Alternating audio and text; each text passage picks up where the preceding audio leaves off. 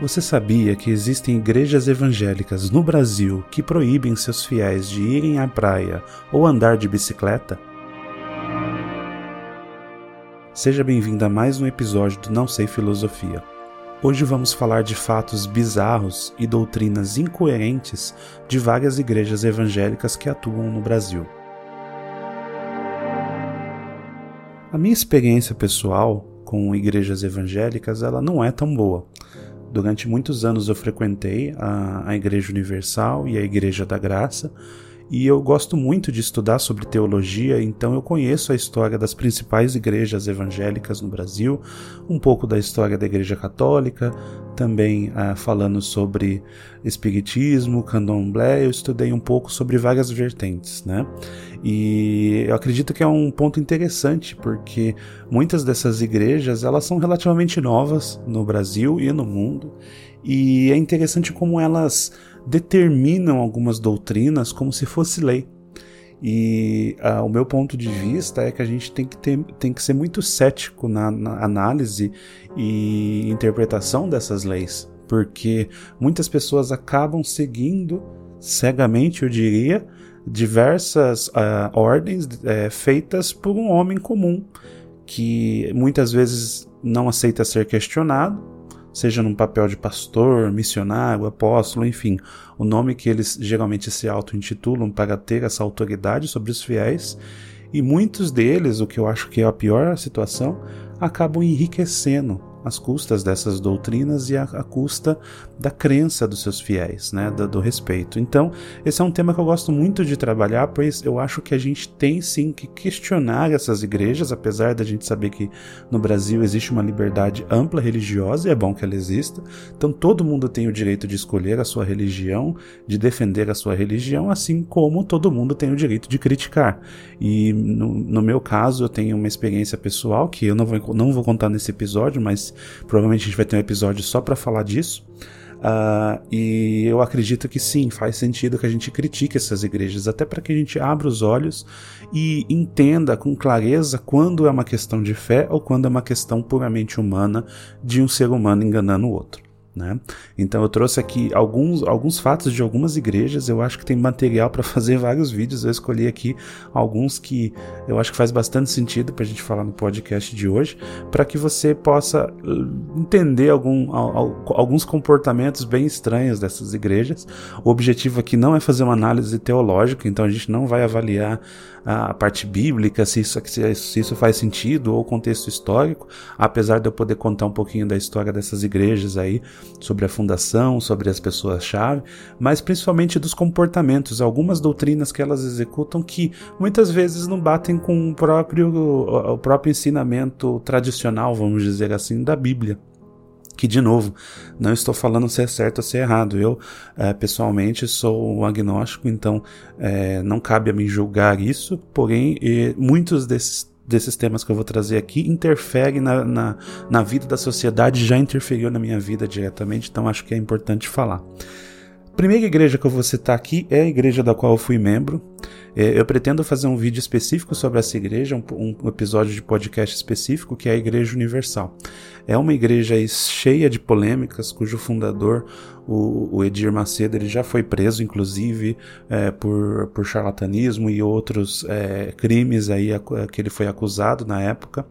Uh, e existem diversas polêmicas. A minha visão dele é que ele é sim um criminoso, uh, que ele engana muitas pessoas, mas isso eu vou deixar para tratar num episódio específico, né?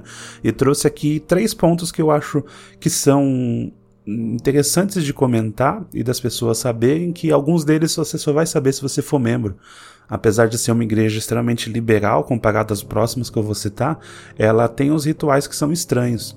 A primeira coisa que eu acho que é o ponto mais importante aqui dessa igreja é, é o que eles chamam de fogueira santa.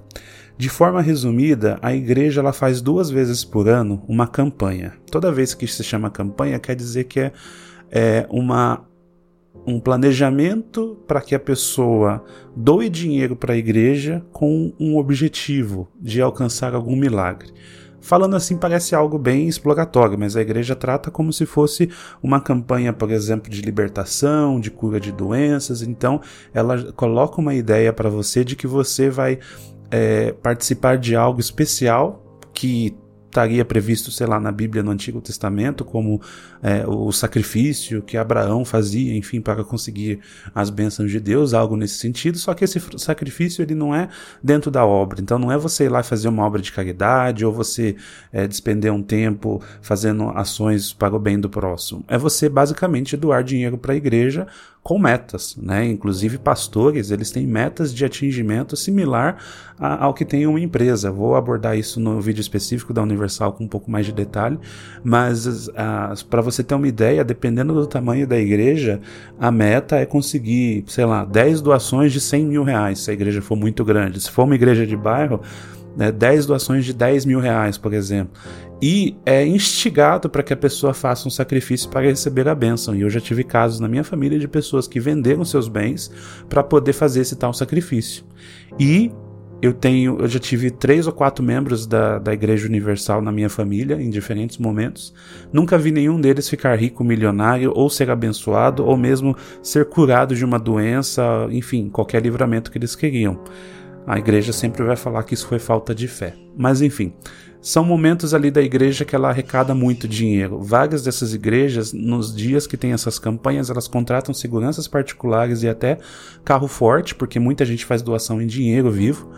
E para você ter uma ideia de como que isso é, é, é, é, movimenta uma quantidade milionária de dinheiro que a gente não tem acesso, porque a igreja ela tem aí a liberdade de arrecadar dinheiro sem precisar prestar contas a ninguém. Então ela não paga imposto e ela não precisa é, é, prestar contas ao governo, por exemplo. Igual se você, por exemplo, fizesse qualquer seu negócio como uma empresa, o lucro seu, o governo tem que saber quanto foi e tem que saber quanto que é a parte dele, né?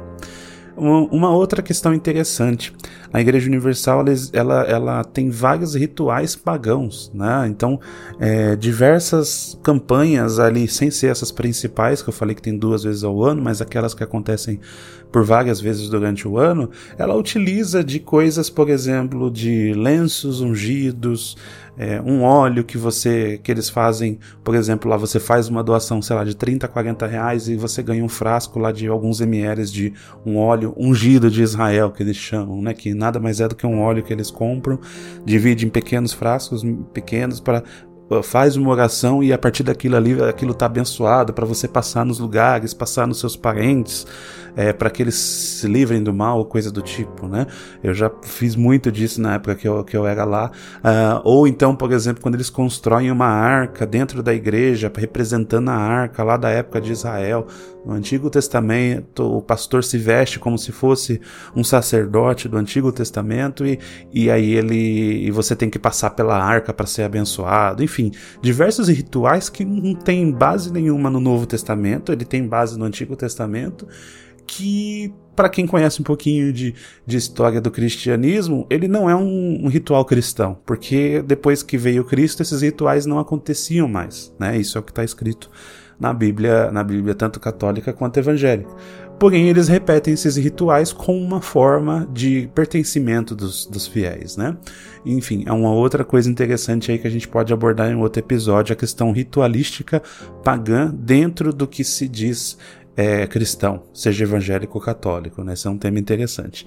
E um outro tema aqui que eu achei bem controverso é que normalmente essas igrejas evangélicas são extremamente conservadoras e um tema que elas debatem muito é a questão do aborto, elas são contra. É, então elas lutam contra isso, colocam seus ali deputados e, e pessoas que têm envolvimento na política para ser contra isso, porém a Igreja Universal é uma das poucas igrejas evangélicas onde o fundador, né, o Edir Macedo, já deu uma declaração sendo favorável ao aborto. O, o, a Igreja Universal ela é uma igreja neopentecostal, ou seja, ela não é tradicional, ela é o, o que se chama de igreja renovada. E o Edir Macedo ele tem algumas opiniões, vamos dizer assim, mais progressistas em alguns temas. Ele é muito, ele tem uma visão muito empresarial da igreja. E ele já deu esse discurso no sentido de que muitas vezes é melhor você fazer um aborto do que você trazer uma criança para o mundo, de uma visão por exemplo, muito mais, é, como que eu poderia dizer, de saúde pública do que de crença religiosa. E ele tem essa visão tanto que alguns pastores, dependendo do cargo que eles estão, eles são obrigados ou no mínimo incentivados a fazerem esterilização para que eles não possam ter filhos enquanto eles estão ali sendo entre aspas empregados da igreja. E depois de algum tempo, se ele realmente crescer na igreja, aí ele é autorizado a adotar uma criança.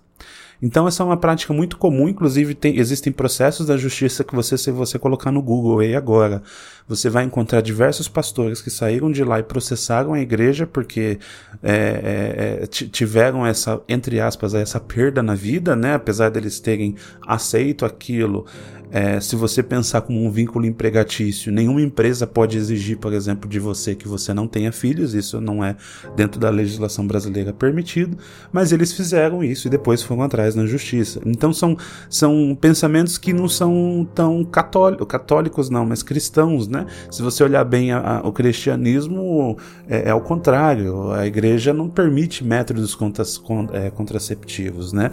Então a ideia do ser humano ele veio para, para criar novos seres humanos, vamos dizer assim. Então, é uma visão pouco ortodoxa aí da, da Igreja Universal. Bom, indo para a próxima igreja aqui, uh, é uma igreja que muita gente conhece, tem alguns que chamam de seita. Hoje em dia é difícil você falar o que, que é seita, afinal não existe mais uma igreja oficial como existia sei lá, 300 anos atrás, 200 anos atrás, que era a igreja católica, né? Então qualquer pessoa pode fundar uma igreja e chamar de igreja. Afinal, assim como você não consegue na Igreja Católica dizer que ela é a igreja verdadeira, você também não pode dizer para as próximas. E as testemunhas de Jeová durante muito tempo foram chamadas de seita. Hoje em dia é reconhecido como uma religião. E o que, que tem de polêmico nessa religião? Há algum, alguns pontos ali que eu acho que faz bastante sentido a discussão. Ah, por exemplo, se você for testemunha de Jeová e você for passar por uma cirurgia ou algo que você precise eventualmente, que tem um risco para sua saúde é, e precise passar por uma transfusão de sangue, eles são proibidos de fazer isso. Então eles interpretam algumas passagens da Bíblia que fala que você não poderia, entre aspas, trocar sangue. Inclusive no, no, no, Novo Testamento eles têm passagens sobre isso como algo que é proibido. Então quando eles vão fazer uma cirurgia ou algo nesse sentido, eles assinam um termo e obrigam o médico a reconhecer esse termo que é caso ocorra alguma coisa, por exemplo, você é, testemunho de Jeová, o seu filho foi passar por uma cirurgia grave e ele precisa de uma transfusão de sangue, o médico não está autorizado a fazer essa transfusão de sangue. É, inclusive, que é, em situações críticas, que caso seu filho possa sofrer risco de vida, ele vai morrer, porque não vai ter transfusão de sangue. A igreja defende muito isso, eles defendem muito essa visão, e inclusive eles, eles alegam que isso ajudou a desenvolver a ciência, dentro da ciência, métodos para que não precise fazer transfusão de sangue, que talvez seja até realidade, mas que é uma escolha muito complexa, porque é, você pode escolher entre vida e morte de uma pessoa por uma técnica que existe é definida pela ciência simplesmente por, por uma questão, uma visão de uma passagem da Bíblia que foi escrita numa época em que nem era feita cirurgia, né? Então as pessoas tinham doença e morriam daquilo. Não tinha medicina avançada, todo mundo era curado com plantas, por exemplo. Então, enfim, são questões aí que a religião traz, impõe e a gente tem que aceitar. E o que, que é interessante? Todas essas igrejas que eu vou mencionar aqui, é, a Testemunha de Jeová talvez seja uma das mais antigas, elas datam ali, no caso do Testemunho de Jeová, data do século 18, 19. É, então, ali por volta de, na verdade, 1800 e, eh, século 19, 1810, se eu não me engano, 1820 é, onde iniciou essas igrejas, e todas elas se a, a, alegam ser a única igreja verdadeira.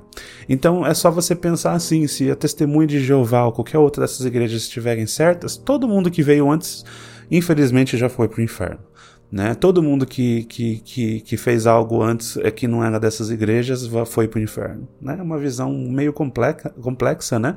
Afinal, em nenhum momento, se a gente fosse assumir que é verdade o que está escrito na Bíblia, em nenhum momento está escrito lá no, no século XIX vai surgir, no século XVIII vai surgir uma igreja e essa igreja vai ser a igreja correta. Não está escrito isso em lugar nenhum, né? A Igreja Universal, inclusive, ela foi fundada em 77, 1977. Então, assim, é, é, é, uma igreja mais nova do que talvez muitas pessoas que estejam ouvindo, mais nova que os nossos pais, mais nova que os nossos avós, com certeza. é, é, complicado, né? Fora que essa igreja, Testemunho de Jeová, no Brasil, tiveram vários casos de denúncia de abuso sexual contra crianças e adolescentes, acobertados pela igreja. A gente sabe que a igreja católica também tem casos assim. E, e, então vejam, né? É, onde é o lugar que deveria ser o lugar do sagrado, muitas vezes é o lugar onde acontecem os maiores pecados. Não estou dizendo que isso acontece em todas as igrejas, mas que quando existem casos como esse, isso mostra como nenhum lugar é sagrado de fato quando a gente está falando da vigilância e da lei que deve ser aplicada e observada. Né? Não é porque seu, seu filho está com um pastor ou que está com um padre que ele está seguro. A gente tem que se, sempre ter atenção nisso. E aí eu trago um outro ponto de uma das igrejas aí também que não é brasileira, mas que tem atuação no Brasil, que é a Igreja dos Santos dos Últimos Dias, né, que são os Mormons. Uh, essa igreja envolvida em vagas polêmicas, ela também é uma igreja bem antiga, fundada ali por volta de 1830. Uh, e uma das maiores polêmicas dessa igreja é que o seu fundador, e o seu fundador e o seu segundo, vamos dizer assim, é, presidente, eles eram adeptos do casamento poligâmico. Então, o que, que significa isso? Eles tinham mais do que uma mulher. E uma igreja considerada cristã na, no, no, no, numa época lá que a gente está falando de 1830, 1840, então uma época muito antiga, onde a liberdade sexual, vamos dizer assim, nem tinha chego a, a, a ser um tema debatido, mesmo nos Estados Unidos, que é um país, entre aspas, avançado nessas discussões, muito ao contrário, muito atrasado nessa época ainda, questões raciais, inclusive, ainda estavam é, muito atrasadas, e, e e o fundador da igreja disse que Deus tinha permitido ele então ter mais do que uma mulher. Porém, tinha uma questão. Só os homens na igreja poderiam praticar poligamia. Então perceba, uma dessas constantes aqui dessas igrejas é que você não vai encontrar mulheres no comando. Então as mulheres elas não podem ser as pastoras, bispas ou sei lá qual o nome que a gente pode dar. E todas as decisões que o tal Espírito Santo, vamos dizer assim, que é óbvio que né, a invenção desses caras coloca para eles, é sempre no sentido de privilegiar o homem, né? Então, assim, é como se Deus, então, ele é um homem e a mulher tem que ser submissa, né? Não vamos falar aqui em nenhuma das igrejas que tem essa visão também daqui a pouco. Mas, enfim, do, durante esse período, até 1890, então aproximadamente 50 anos, a igreja praticou a poligamia entre homens. Então, ela permitia. E se vocês estudar um pouquinho mais da história, eu até vou deixar um link aqui de um vídeo uh, uh, relacionado a esse tema, onde um, um, um ex-membro dessa igreja fez um relato, inclusive para um, um professor brasileiro, professor Daniel Gontijo, que tem um canal no YouTube e ele, é, é ele entrevista diversos membros de algumas igrejas, uh, e, ou ex-membros, vamos dizer assim, e lá ele tem um episódio especial falando sobre essa igreja e conta o contexto que essas pessoas ali praticavam poligamia, né? Então é meio que o cara atrai a esposa, a esposa descobre, e aí ele fala que Deus revelou para ele então que ele poderia ter mais do que uma esposa, e essa história que a gente sabe mais ou menos como que é. A diferença é que como ele é o líder máximo da igreja, todos os fiéis passam a aceitar e praticar. Inclusive eles admitem que isso aconteceu, eles não negam, porém eles dizem que isso foi proibido lá em 1890 e hoje já não é mais permitido na igreja. Enfim, algo aí a se pensar. Se o fundador da igreja, que escreve todo, tudo, todas as doutrinas da igreja, começa fazendo desse jeito, qual é a, a, visão moral, qual é a autoridade moral que ele teria para determinar o que é correto ou não, né? Será que é Deus mesmo que está inspirando ele ou ele tirou as ideias da cabeça dele? Uma dúvida aí que fica, né? Uma outra igreja, essa agora já brasileira, que uh, também aí tem algumas doutrinas muito estranhas, foi fundada ali em 1962, é a Igreja Deus é Amor, né? Ela foi fundada pelo auto-intitulado missionário Davi, da, Davi Miranda. Então, ele, ele fundou essa igreja e ele estabeleceu uma série de regras. Essa é uma das igrejas, talvez, que tenha maior restrição de comportamento, onde as pessoas não podem fazer diversas coisas, né? E eu já explico aqui como isso também é complicado, né? Esse cara, então, ele funda essa igreja no Brasil, ele traz essa doutrina que, segundo ele, ele tinha acesso direto ao Espírito Santo e foi revelado para ele Uma das doutrinas é, por exemplo, que homens não poderiam usar vermelho, porque vermelho é uma cor ligada a uma entidade uh, de, de, de, religião de matriz africana, Pomba Gira, que, segundo essas igrejas, a maioria delas, representaria o demônio na Terra. Então, logo, um pastor não poderia, um, um homem, na verdade, qualquer membro homem, não poderia usar vermelho algo que não faz o menor sentido, mas enfim, é, ele diz que o Espírito Santo revelou. Então, qualquer homem que use vermelho em qualquer outro, seja de qualquer outra religião, ele está cometendo um pecado.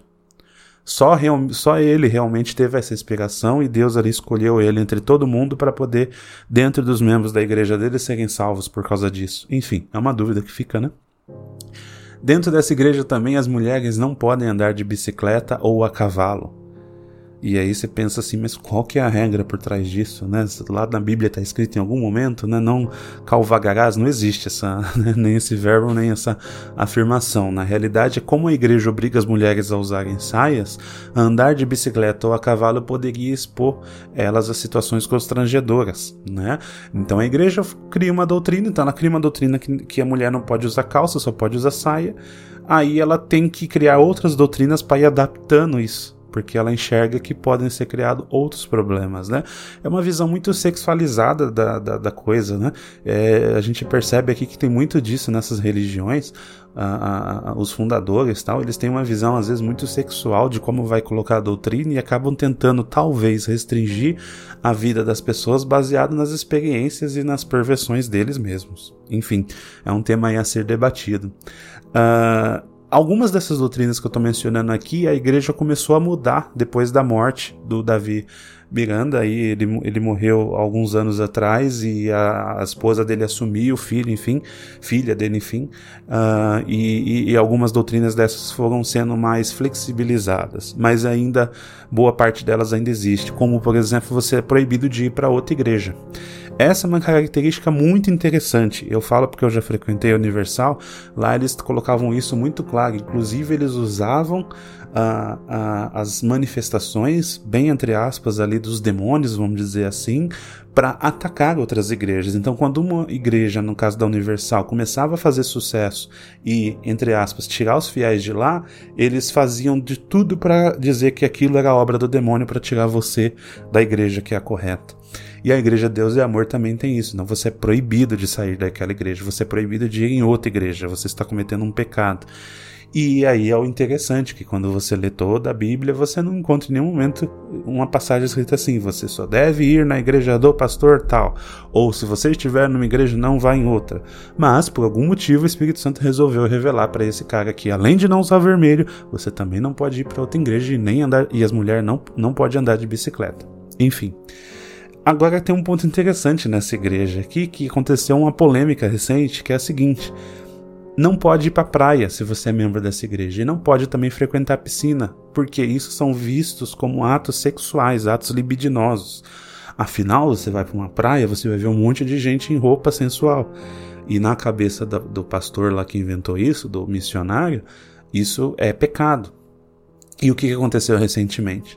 O neto desse missionário, o tal do Davi Miranda Neto, que é um, era um dos membros ali de comando da igreja após a morte do, do avô dele, uh, foi fotografado numa piscina com a esposa dele. Até aí tudo bem, ele tá numa piscina com a esposa, não é com a amante, não é numa festa, não é nada. Só por causa disso ele foi afastado da igreja para você ver como que a igreja acaba tendo que é, é, seguir algumas regras para os próprios fundadores que não fazem sentido e acaba tendo que dar exemplo. A dúvida que fica é: será que ele nunca tinha entrado na piscina antes? Ou será que essa foi a primeira vez que ele foi fotografado entrando numa piscina? O que eu mais vejo desses é, líderes é que eles pregam alguma coisa para o povo e eles praticam o oposto. Né? Tem vários exemplos aí de coisas que acontecem dessa forma.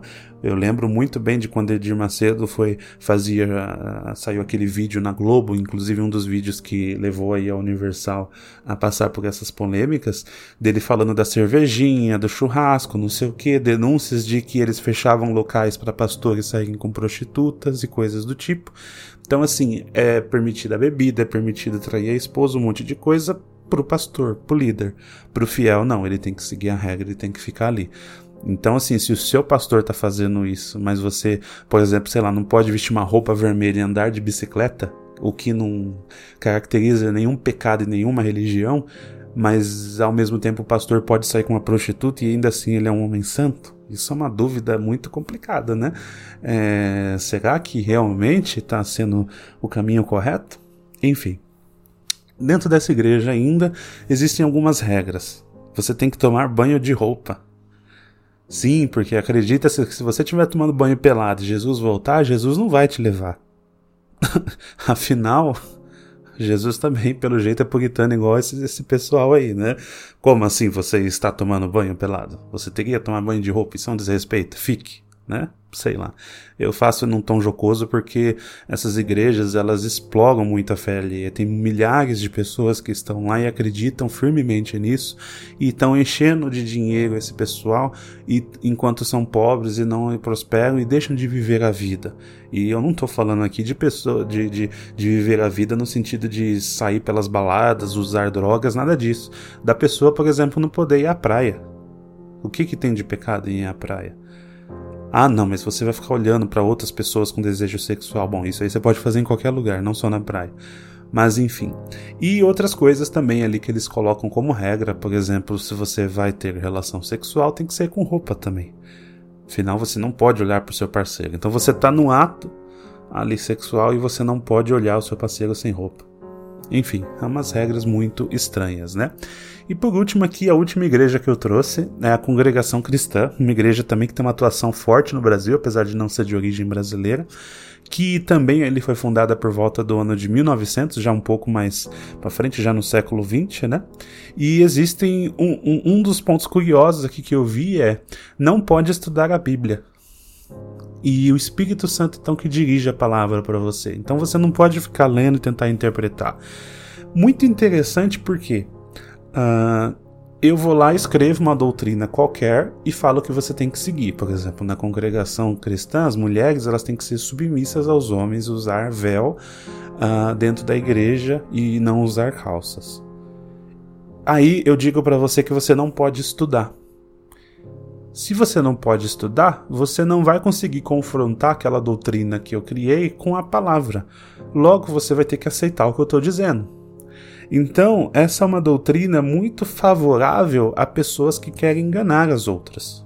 Então, é um ponto aí que ela, ela, eu acho que é um pouco até pior comparado a algumas outras religiões, porque ela implica em você a, a, a, suprimir o intelecto, ou seja, a pessoa não poder pensar por si mesma e acreditar apenas no que uma outra pessoa está falando, o que é uma base muito errada.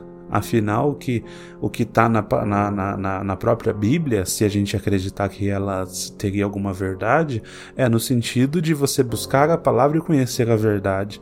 E quando o, o, o, pastor, que na verdade lá eles não chamam de pastor porque eles acreditam que só existe um pastor que é Jesus, mas que ele diz, ou o, o, doutrinador, vamos chamar assim, a pessoa que escreveu a doutrina diz que você não pode estudar, ela está tirando o seu acesso à verdade.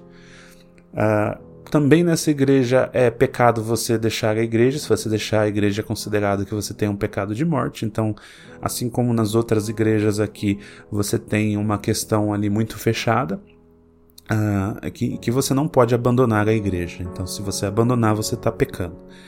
Enfim, alguns desses fatos que eu trouxe aqui, alguns deles podem ser que estejam sofrendo modificações com o tempo. Ao mesmo tempo, vários desses líderes sabem que se eles mantiverem a igreja muito restrita, eles vão perder fiéis. E a maioria deles vive disso, vive no sentido literal de, de ter renda a partir disso né? Não estou falando nada, nenhuma mentira aqui, a gente sabe, tem evidências disso. É óbvio que, por exemplo, no caso da congregação, você não tem a questão do dízimo, por exemplo, lá ela vive de uma outra forma, uma forma mais comunitária. Uh, existem ali as testemunhas de Jeová também, que tem uma outra forma de abrangência. E existem as que são voltadas totalmente para o dinheiro, como é o caso da, da Mundial, da, da Universal, da Deus e Amor, da Graça, enfim, todas essas aí que a gente conhece aqui no Brasil qual que é a minha mensagem? Eu não estou falando que essas igrejas são ruins por existirem. É, eu estou trazendo apenas algum, alguns fatos que eu entendo que são bizarros dentro da doutrina. Eu não vejo eles amparados em nenhum local minimamente aceitável. Então, por exemplo, se a igreja fala para mim, não, você tem que fazer o bem ao próximo, amar o próximo, você tem que, que ajudar os outros. Pô, legal, isso aí está amparado mas falar que, por exemplo, não pode usar vermelho nem para a praia, ou que você tem que dar dinheiro para ser abençoado, isso já começa a ir para um outro aspecto que, na minha visão, está errado. Se você é de uma dessas igrejas e acredita, seja feliz acreditando. Eu acho que você tem o direito, todos têm o direito de escolher qualquer religião, assim como eu tenho o direito de criticá-las nos pontos que eu acho que não fazem sentido. E não estou negando o papel social. Várias dessas igrejas, sim, ajudam os pobres. Várias dessas igrejas tiraram pessoas de situações de, de rua ou de situações uh, de, de, uso de, de uso de drogas, de vício em drogas e coisas do tipo. Então, esse é um papel social importante.